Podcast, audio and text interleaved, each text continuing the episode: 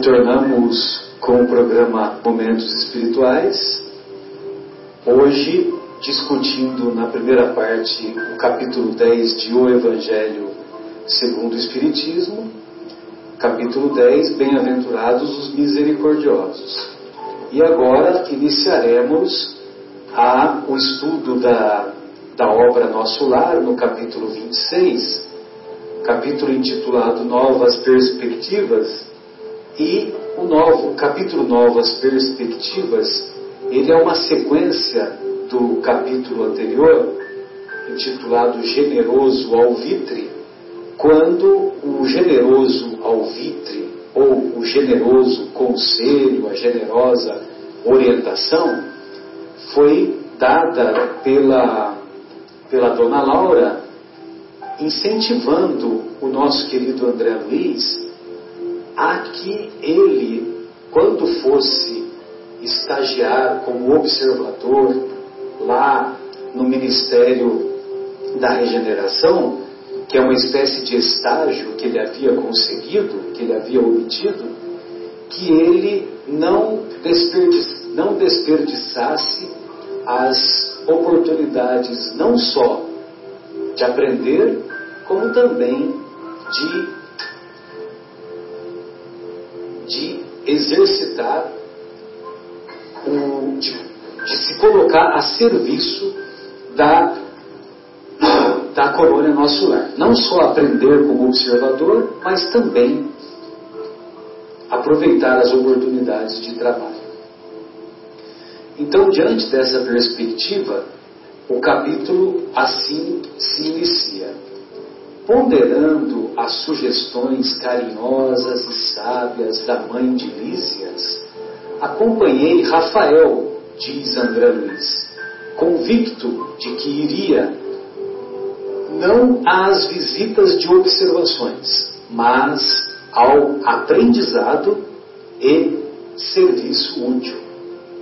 Então ele já havia entre, entre já tinha percebido que, que ele não ia ser só observador, né, Afonso e amigos, mas que ele ele teria a oportunidade do aprendizado e do serviço útil.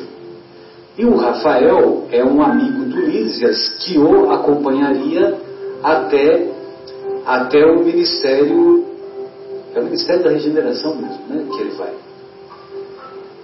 Anotava surpreso, continua André Luiz, os magníficos aspectos da nova região rumo ao local onde me aguardava o ministro Genésio. Contudo, seguia Rafael em silêncio, estranho agora ao prazer das muitas indagações. Em compensação, experimentava novo gênero de atividade mental. Dava-me todo à oração, pedindo a Jesus me auxiliasse nos caminhos novos, a fim de que me não faltasse trabalho e forças para realizá-lo. Antigamente, avesso às manifestações da prece, agora a utilizava como valioso ponto de referência sentimental aos propósitos de serviço. Então, antigamente, ele, encarnado como médico, ridicularizava as manifestações da prece, né? ele era avesso. Imagina que ele ia é, ia fazer uma oração para Deus, para não sei quem. Né? Bem cético, né? Bem cético. E agora ele utilizava a prece praticamente a todo instante. O próprio Rafael, de quando em vez, lançava-me curioso olhar, como se não devesse esperar tal atitude de minha parte. Deixou-nos o aeróbus à frente de espaçoso edifício.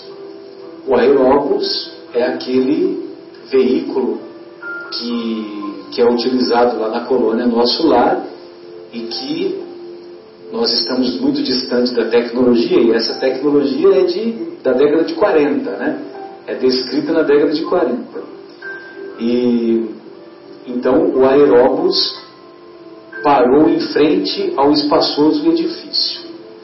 descemos calados. Em poucos minutos, achava-me diante do respeitável Genésio, um velhinho simpático, cujo, cujo semblante revelava, entretanto, singular energia.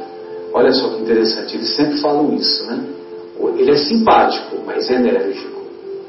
Né? O Clarencio também, né? Volta e meia eles usam essas ou expressões semelhantes. Todos assim, esses benfeitores né, são é, assim, muito carinhosos, é. essa questão enérgica. É, dizer, muito firmes na hora que precisam ser é, de, de certo modo, disciplinadores até, né? É, exato. Para nos ensinar. Rafael apresentou-me fraternalmente. Ah, sim, disse o generoso ministro, é o nosso irmão, é o nosso irmão André? Para servi-lo, respondi. Tenho notificação de Laura referente à sua vinda. Fique à vontade. Nesse ínterim, o companheiro aproximou-se respeitosamente e despediu-se, abraçando-me em seguida. Rafael era esperado com urgência no setor de tarefas a seu cargo.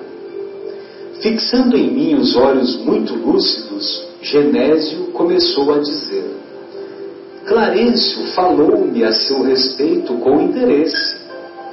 Quase sempre recebemos pessoal do Ministério do Auxílio em visita de observações que, na sua maior parte, redundam em estágios de serviço.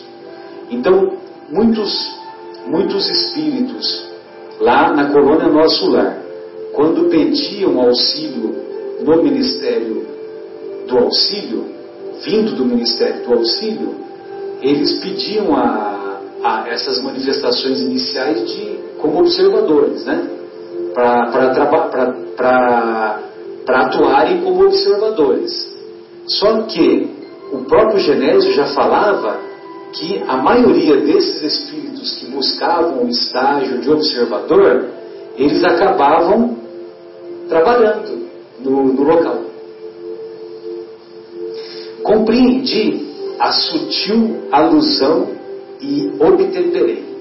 E respondi: Este o meu maior desejo. Tenho mesmo suplicado às forças divinas que me ajudem o espírito frágil, permitindo seja convertida a minha permanência neste ministério em estação de aprendizado. Genésio parecia comovido com as minhas palavras e, valendo-me das inspirações que me inclinavam à humildade, roguei de olhos úmidos. Olha só, ele chorando pede para o ministro: Senhor ministro, compreendo agora que minha passagem pelo ministério do auxílio se verificou por efeito da graça misericordiosa do Altíssimo, talvez devido à constante intercessão de minha devotada e santa mãe. Noto, porém, que somente venho recebendo benefícios, sem nada produzir de útil. Certo, meu lugar é aqui, nas atividades regeneradoras. Se possível, faça, por obsequio, seja transformada a concessão de visitar em possibilidade de servir. É muito emocionante, né? O cara que era aquele médico vaidoso, suplicar não apenas é, em ser um visitante, mas trabalhar. Né? Ele está pedindo humildemente a possibilidade de servir. É, eu acho que é interessante assim, até ah, as próprias falas dele né, estão bem diferentes já. As, a mudança lá no espírito já começou a acontecer. Sem dúvida, sem dúvida. Quando você comenta, é, é quando você compara com o início lá né, dos primeiros capítulos. Isso, é, as primeiras colocações dele, as primeiras reações, né? é muito interessante essa diferença. Compreendo hoje diz, continua André Luiz, mais que nunca a necessidade de regenerar meus próprios valores. Perdi muito tempo na vaidade inútil.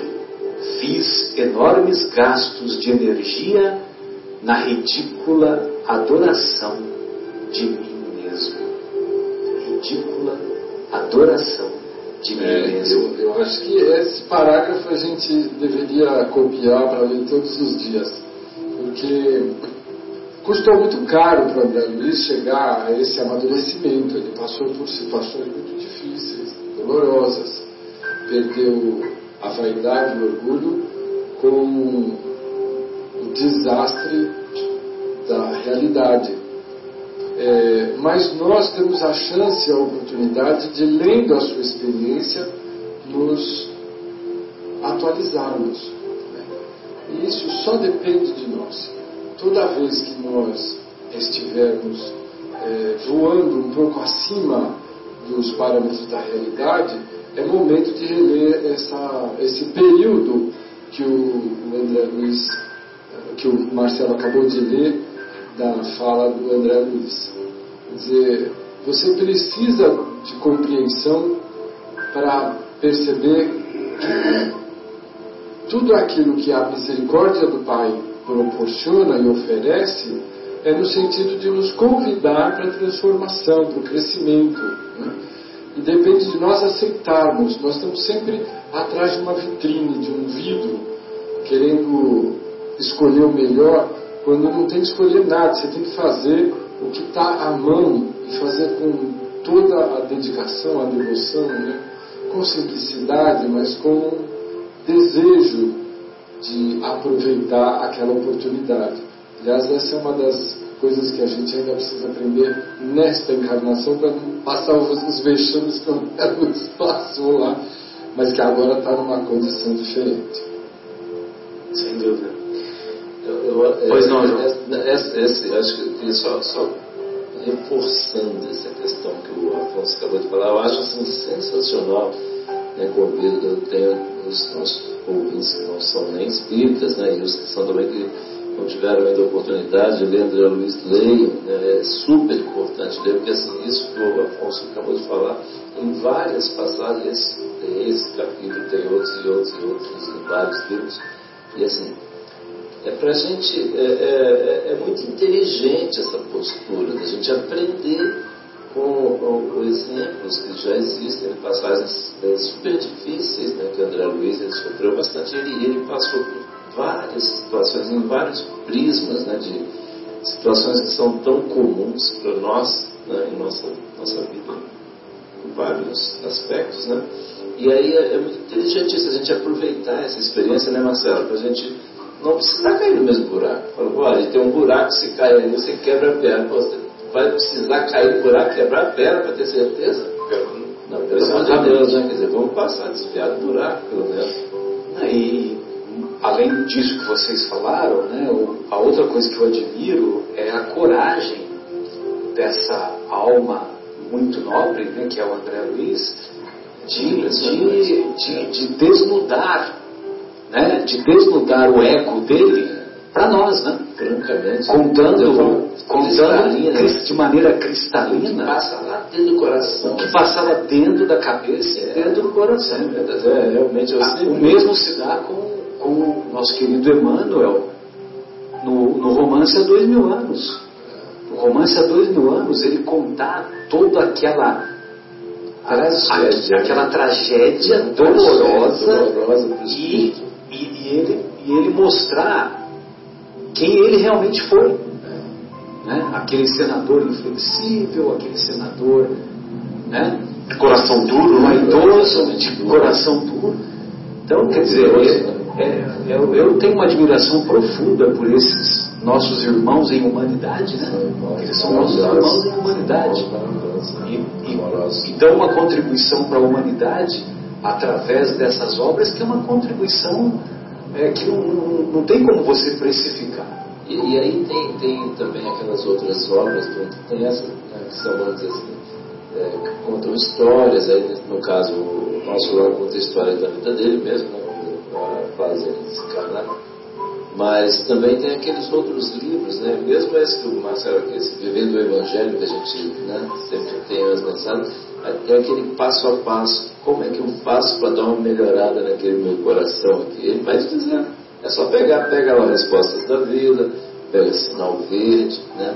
Inclusive tem até aquela passagem que eu comentei aqui, né, que voltando à nossa querida Dona Marta, lá ela falava sempre assim, no início, e realmente, eu, eu, eu me lembro claramente quando ela conversando com ela, sempre brincava, muito bem-humorado, e eu me lembro dessa situação, ela fala, no início, quando a gente começa a ler esses livros, né, você fala, olha, eu lembro da minha sogra, isso aqui é para minha sogra, ah, isso aqui é para meu pai, ah, isso aqui é para meu filho, para minha mãe.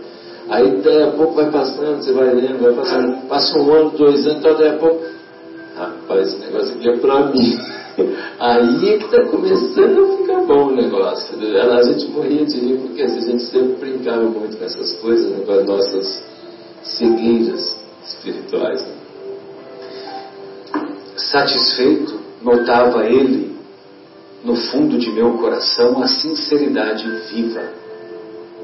Notava ele o senhor Genésio, o ministro Genésio.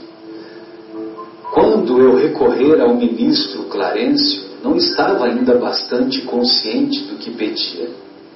Queria serviço, mas talvez não desejasse servir. Vocês se lembram aquele capítulo em que o André Luiz procura o ministro Clarencio e o, e o, o Clarencio até é, usa de uma, de, um, de uma estratégia que ele atende duas pessoas ao mesmo tempo. Aí havia uma senhora que contava lá o seu drama, a moda dela, e, e o André escutou toda aquela conversa, né? E aí ele, foi se sentindo diminuído, diminuído. Não precisou nem falar nada. É, acabou não falando muito, né? Mas, a, mas a, a, ainda, vamos dizer, o desejo que ele tinha quando foi lá era completamente diferente. O desejo, então, porque ele não tinha, não tinha tido o amadurecimento.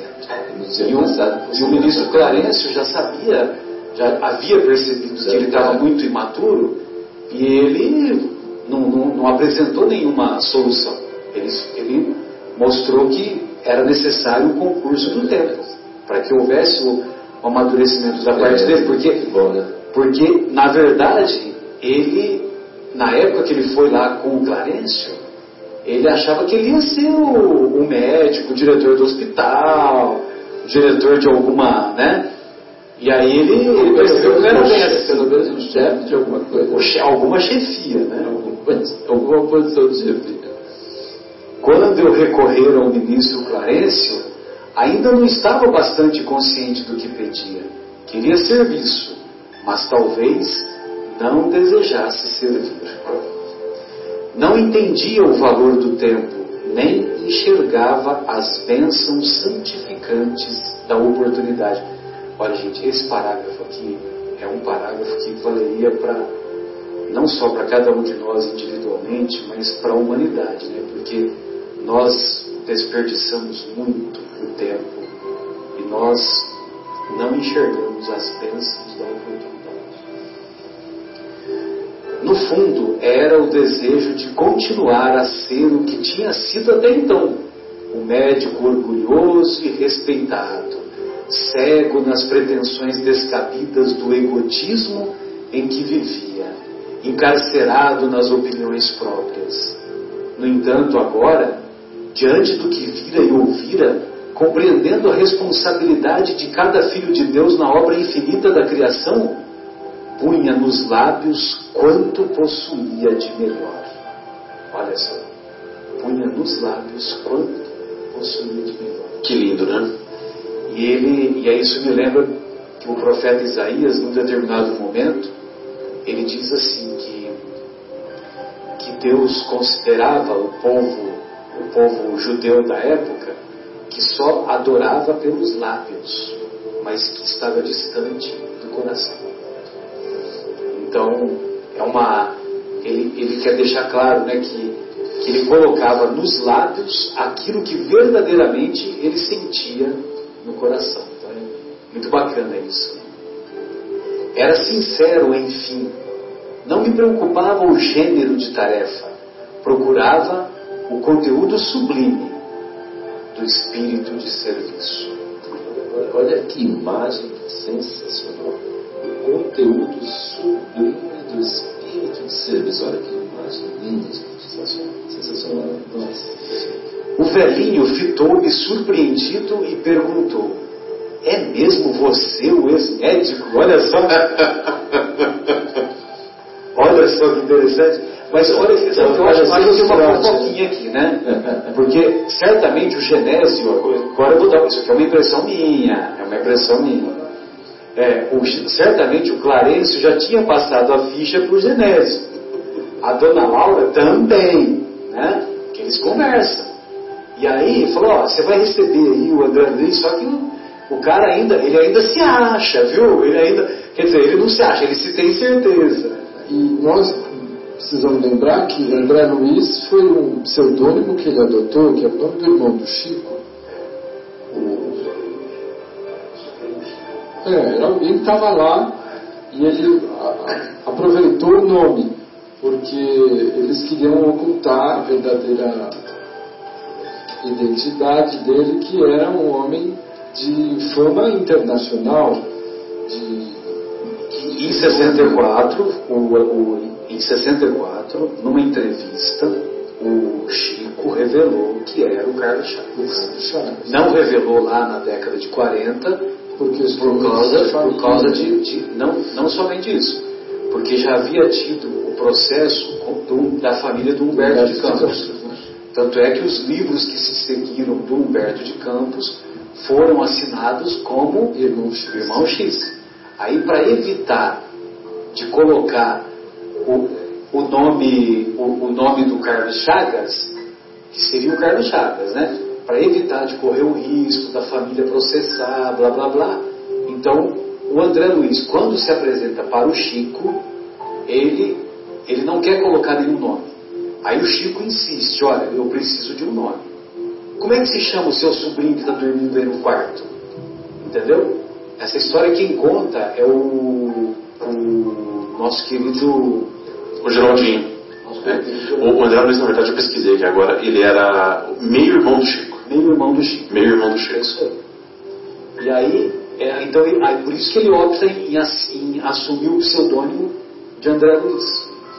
Agora, numa entrevista em 64 que ele deu, e agora eu não me lembro, estou tentando lembrar onde que foi essa entrevista, é, é que o Chico revela que foi o Carlos Chagas. Eu digo isso para as pessoas entenderem que havia um degrau muito maior para que o próprio André Luiz transpusesse, que era da arrogância conquistada pelo nome. Ele deixou o nome dele escrito até hoje aí nos anais da medicina internacional. Ele descreveu a doença de Chagas, a doença que leva o nome dele. Né?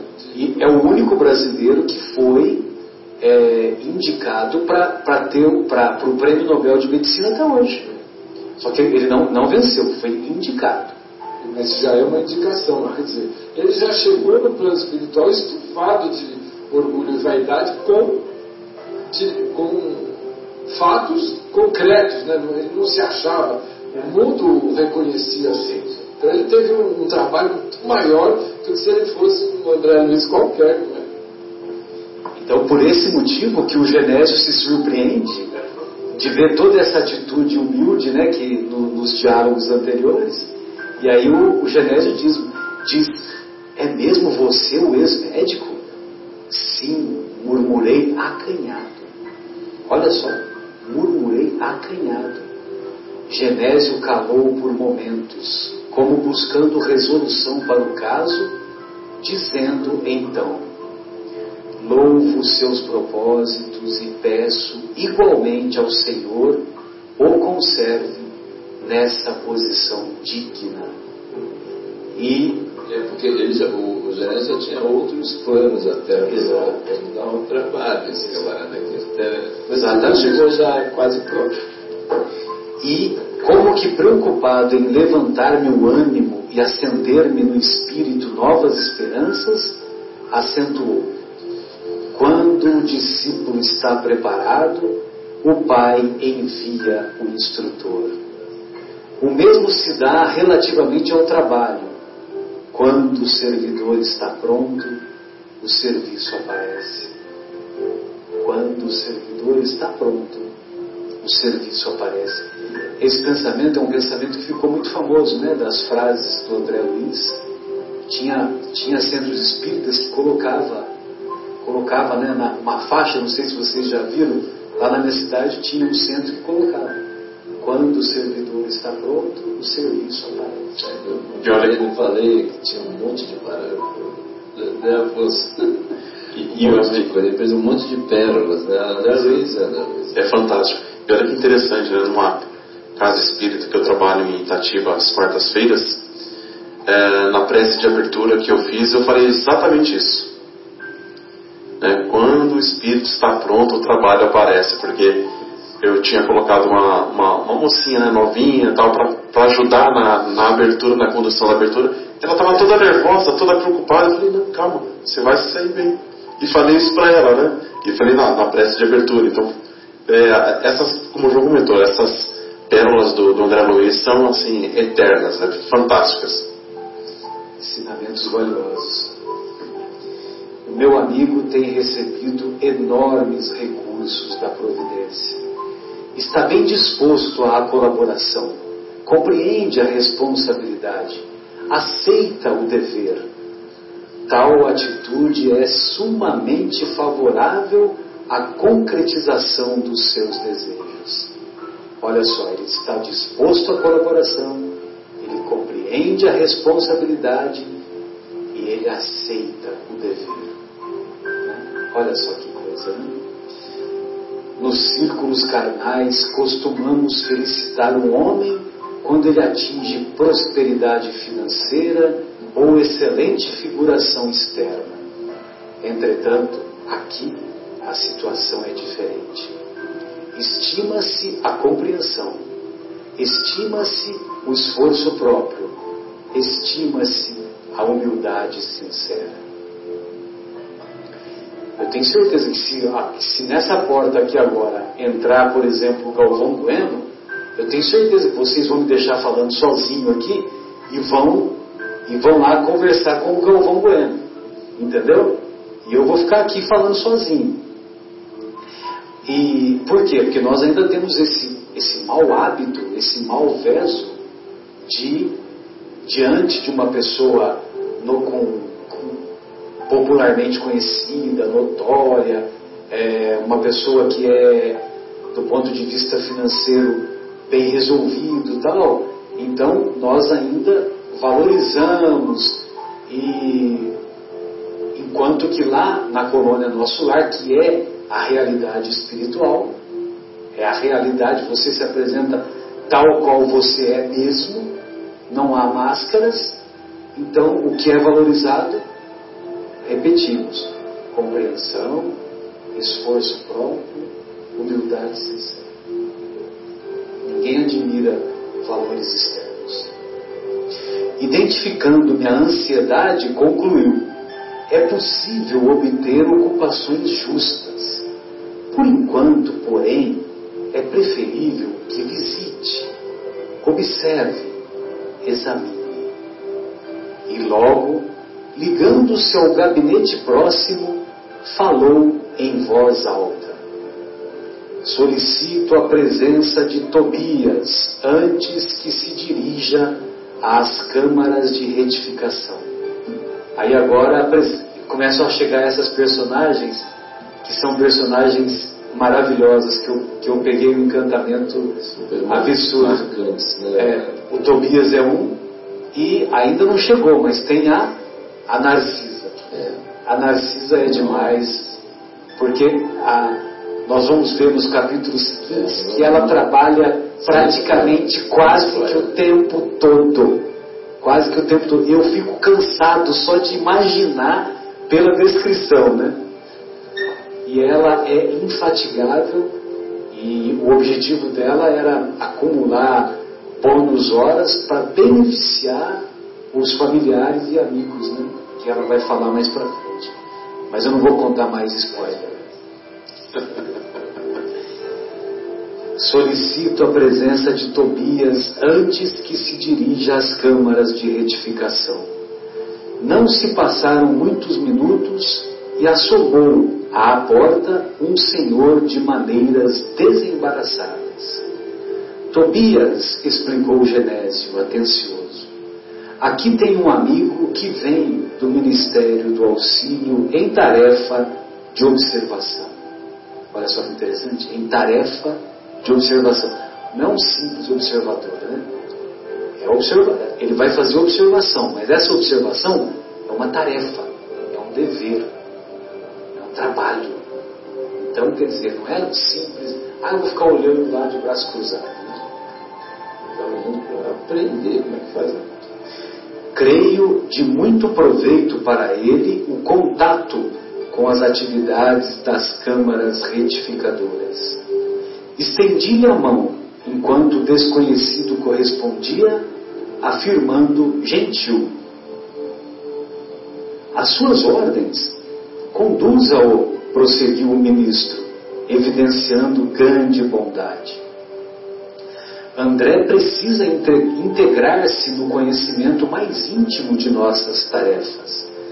Facilite-lhe, faculte-lhe toda a oportunidade de que possamos dispor.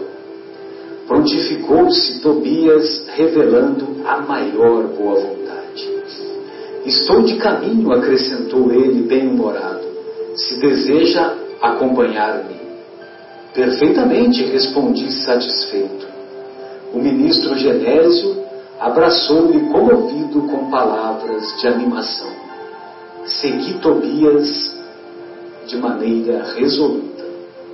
Atravessamos largos quarteirões onde numerosos edifícios me pareceram colmeias de serviço intenso. Percebendo minha silenciosa indagação, um novo amigo esclareceu. É demais, né? Percebendo minha silenciosa indagação. Ou seja, o, Tobias percebeu que ele achou esquisito tudo aquilo, aí ele já foi explicando. Temos aqui as grandes fábricas de nosso lar, a preparação de sucos, de tecidos e artefatos em geral, dá trabalho a mais de 100 mil criaturas que se regeneram e se iluminam ao mesmo tempo. 100 mil pessoas trabalhando. Eu não lembrava dessa passagem. Eu também não. Nossa, que loucura. Daí a momentos penetramos num edifício de aspecto nobre. Servidores numerosos iam e vinham. Depois de extensos corredores, deparou-se-nos vastíssima escadaria comunicando com os pavimentos inferiores. Desçamos, disse Tobias em tom grave. E notando minha estranheza, explicou solícito. As câmaras de retificação estão localizadas nas vizinhanças do umbral. Os necessitados que aí se reúnem não toleram as luzes, nem a atmosfera de cima, nos primeiros tempos de moradia em nosso lar. Interessante esse detalhe, né? Porque é, são, são os espíritos que ainda estão muito presos à matéria, né? Podemos dizer assim. E aí eles têm que ficar lá próximo, né? Tem que fazer a transição, né? Vamos dizer assim. Tem que fazer a transição e eles são atendidos amorosamente, vai diminuindo, né? Toda aquela aquela, aquele sentimento de materialidade, sentimento entre aspas, para que eles consigam começar a galgar os lugares, né? As sensações, as vibrações e tudo mais. Mas é forte, né? A gente é, para para imaginar isso, né, Afonso? É para é a gente parar e refletir, pensar. Assim. E o André Luiz ficou oito anos, não foi? Ele ficou mais de oito anos. Mais de oito anos no umbral. Afonso, fique à vontade aí, que eu vi que você, você tinha feito algumas observações. É, eu, me admira o respeito que a espiritualidade tem pela condição. Né? Então, vamos descer, porque eles não podem estar aqui, mas nós podemos descer. Então, você se é, renuncia ao, ao direito que você tem conquistado de respirar uma atmosfera melhor, para poder atender aqueles que estão numa situação complicada. Mais grosseira, mais áspera, mais difícil. Mais difícil. E, e a gente fica imaginando as proporções, né? Porque eles estavam numa condição relativamente simples e desciam com sacrifício para atender as câmaras de retificação. Agora vamos imaginar numa outra condição um Cristo, na condição de Cristo planetário e, e ele mergulhando na carne, uma condição que ele já tinha superado há muito tempo, para poder trazer pessoalmente para nós o convite do despertamento da Boa Nova. Né? Dizendo para todo mundo: olha, é possível, vamos amar e perdoar e servir a Deus e, e imaginamos o quanto ele deve ter pago de preço por esse, essa renúncia, né? por esse sacrifício de conviver com pessoas como nós há dois mil anos atrás, que ainda estavam muito pior. E a, essa figura que você lembrou, né, de descer, você também me, me recorda, no mesmo exemplo, é, a Alcione, na obra Renúncia, ela, se não me engano, ela se prepara 10 anos, né? 10 anos de preparação, certamente pro, para que o perispírito dela, um perispírito já diáfano, um perispírito, vamos dizer assim, desprovido de materialidade, e ela, ela como ela vai reencarnar no planeta Terra, e, e ela já havia reencarnado como Célia, lá atrás, uns 50 anos depois. É o mesmo espírito, 50 anos depois. 50 anos depois, na, na, não sei se você não se lembra do romance 50 anos depois? Muito antes dessa situação de, de renúncia. É, mil, 15 séculos depois ela. ela... de orientação do superior. Exatamente. Você vai, você vai correr os riscos que você não tem mais necessidade de correr. Exatamente. Mas o amor é ali. O amor é, foi o superior, né? E, é, e, e o amor ágape mesmo, porque o Carlos, né, que é o, a pessoa que ela tinha mais afinidade, mas a, a, a missão dela era para atrair aquele grupo de espíritos que ainda, é, vamos dizer assim, estavam patinando, né? E, e ela consegue fazer isso, né? Ao auxiliar lá, é Alcione Villanil, então ela auxilia a mãe Madalena, o pai que desencarna precocemente, o, depois os familiares lá que ela, que ela trabalhou na Irlanda, é, uma parte da família foi para a América, ela eu não me lembro se ela foi para a América também, agora não me lembro. Mas de qualquer maneira, é, é uma figura muito legal isso que você lembrou, porque o Tobias desce as escadarias em direção às regiões inferiores das câmaras de retificação que são vizinhas do umbral. E ele desce as escadarias, e o André Luiz agora começa a descer também para fazer o estágio, justamente para estender mãos generosas aos nossos irmãos que lá se encontram. E tomara que, tomara que nós possamos ser um dia, é, de nossa parte, nós possamos também receber essas mãos generosas para, pelo menos, começar né, a subir a partir da regeneração. Acho que o, o grande gatilho que permite isso é você exatamente trocar de lugar. Né? E se eu estivesse lá embaixo? Se eu tivesse necessitado de fraternidade, de perdão, de tolerância, de socorro, de acolhimento. Então você se veste com essas virtudes para atender aqueles que estão hoje necessitando. Né? E é o que, é o, que o Tobias faz, né? exatamente. E tantos benfeitores né, que, que participam de, de colônias, porque eu imagino que outras colônias é, existem, evidentemente, e que o modelo é semelhante. Né? O modelo deve ser semelhante. Talvez não igualzinho, né? cada um tem as suas características, mas deve ser semelhante.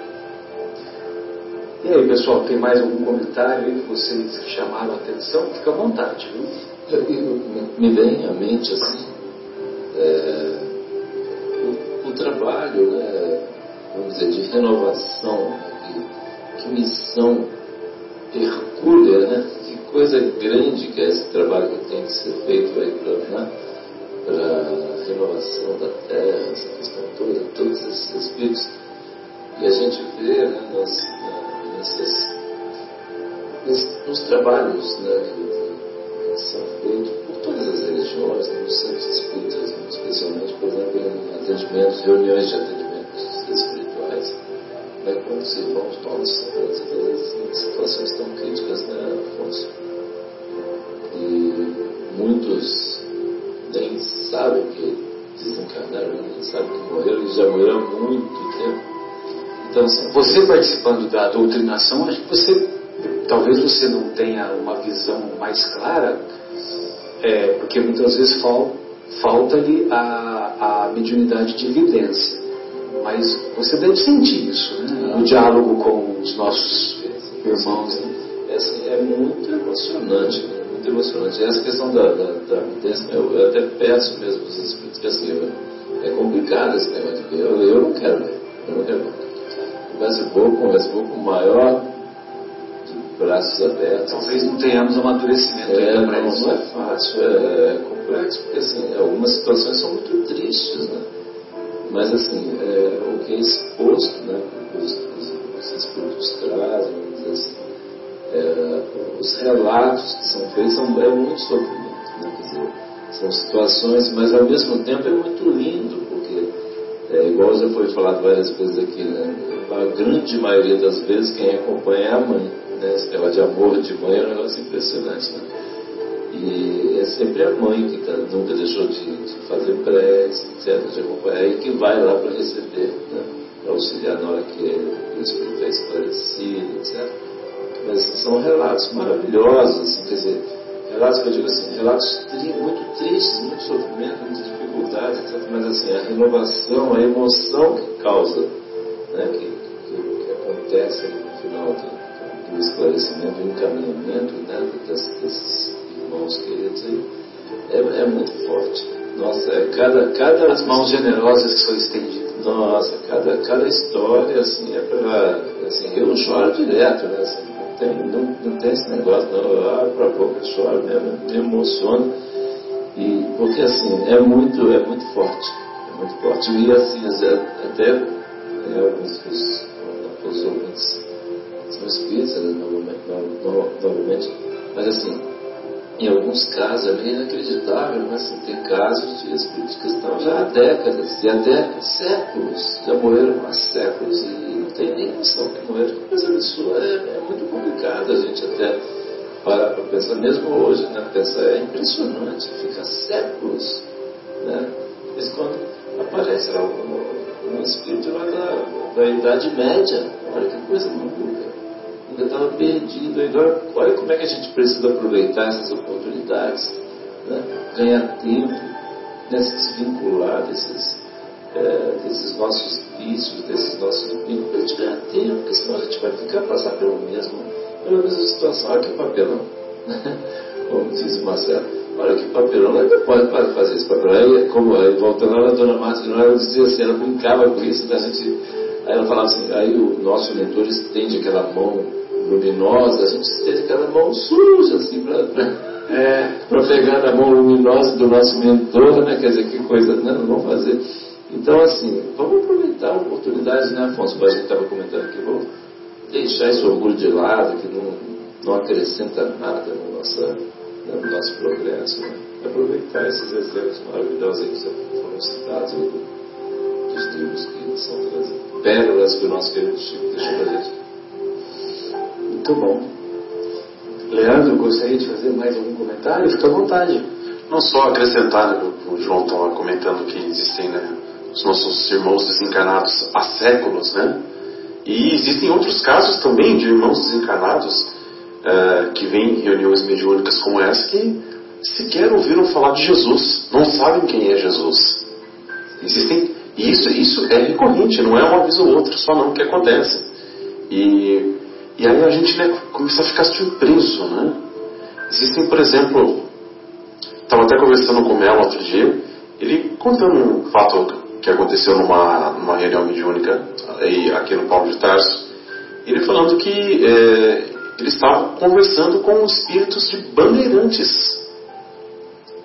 Espíritos de bandeirantes que estavam aqui, que né, desencarnaram aqui na região por conta de né, outros, outros fatores e que não saíram daqui, ficaram aqui e sequer sabiam que tinham desencarnado. É, quando a gente para para pensar, porque assim, a gente imagina assim, quanto tempo, né? um dia, dois dias, um ano, séculos, não, é muito tempo, é muito tempo. Então assim, é, que isso tudo envolve a, o amadurecimento é, da consciência desses nossos irmãos, né? Claro. Não que eu seja mais do que os outros, porque é, existe uma, uma tese chamada de retenção espiritual. Então, alguns espíritos ficam é, retidos no plano espiritual um tempo mais prolongado mesmo. Por quê? Porque eles não têm amadurecimento para reencarnar. Eu não sei exatamente como se processa isso, mas evidentemente que os benfeitores espirituais têm os seus meios né, de de, de impedir que um determinado grupo de espíritos, se eles reencarnarem precocemente, vão, vai ser uma tragédia, entendeu? Muitas vezes é para a própria sociedade. Não só para ele, como para a sociedade que ele está inserido. Mas, evidentemente que isso tudo envolve o, o amadurecimento individual, o amadurecimento coletivo também da sociedade, né? que isso não tem jeito, vai se dando passo a passo. Mas, mas muita coisa já melhorou, né? Já melhorou, vamos, claro. Estamos... vamos fazer isso aí, né? Achar que é uma é. tragédia, que é... Não, é, exato. Né? Na realidade, assim, pra gente, é, de novo, aquela questão que o Afonso colocou por exemplo, a gente aproveitar os exemplos, as histórias pra gente, porque se a gente quer mudar o mundo, a gente começa mesmo com a gente, né? Então, começar com o nosso coração. Seja você a mudança que quer ver no mundo. Exatamente. Então, e aí a gente pegando esses exemplos, acho que assim, esclarece, é muito esclarecedor essa questão, né? Para a gente entender muito lógico, muito racional. Né? Muito bom, amigos. Então, é, nós desejamos aí uma que o nosso programa seja útil na, na exposição dos conceitos que foram aqui expostos e que todos os corações que nos ouviram e que nos ouvirão possam ter uma semana produtiva e um abraço especial ao nosso querido Fabinho. Fabinho, eu tentei ligar para você hoje, não consegui falar. O nosso que se encontra lá na Alemanha. Um abraço ao nosso querido Bruno Mustáquio, que sempre nos incentiva com as suas observações. Um abraço carinhoso ao Fauzi, à Luciana, à Maria Fernanda, que se encontra lá na freguesia da Maia, lá perto do porto. Um abraço a todos, João, um abraço carinhoso, um abraço carinhoso, Afonso, um abraço carinhoso, Leandro, e até a próxima. É isso aí, Marcelo.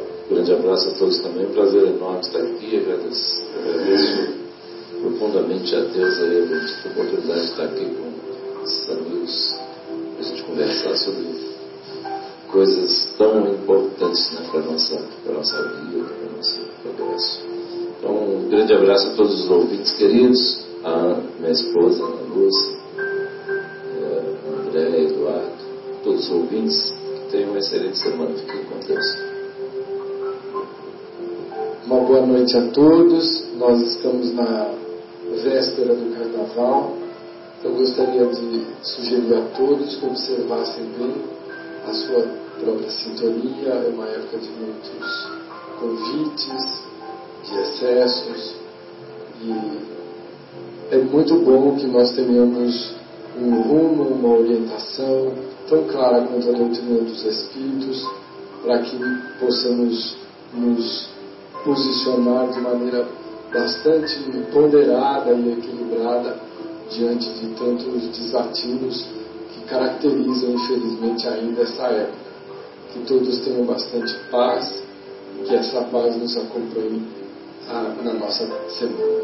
Um abraço a todos. Bom, boa noite a todos, agradecendo também ao nosso Pai, ao nosso Criador, pela oportunidade de estarmos aqui estudando, debatendo sobre a doutrina dos Espíritos e aprendendo, por que não? Desejando a todos um excelente final de semana e uma semana vindoura que se inicie no domingo, né? Que todos possam ter uma semana repleta de muita paz, de muita saúde e de muitas realizações. Nós nos despedimos aqui. Um grande abraço a todos. Boa noite.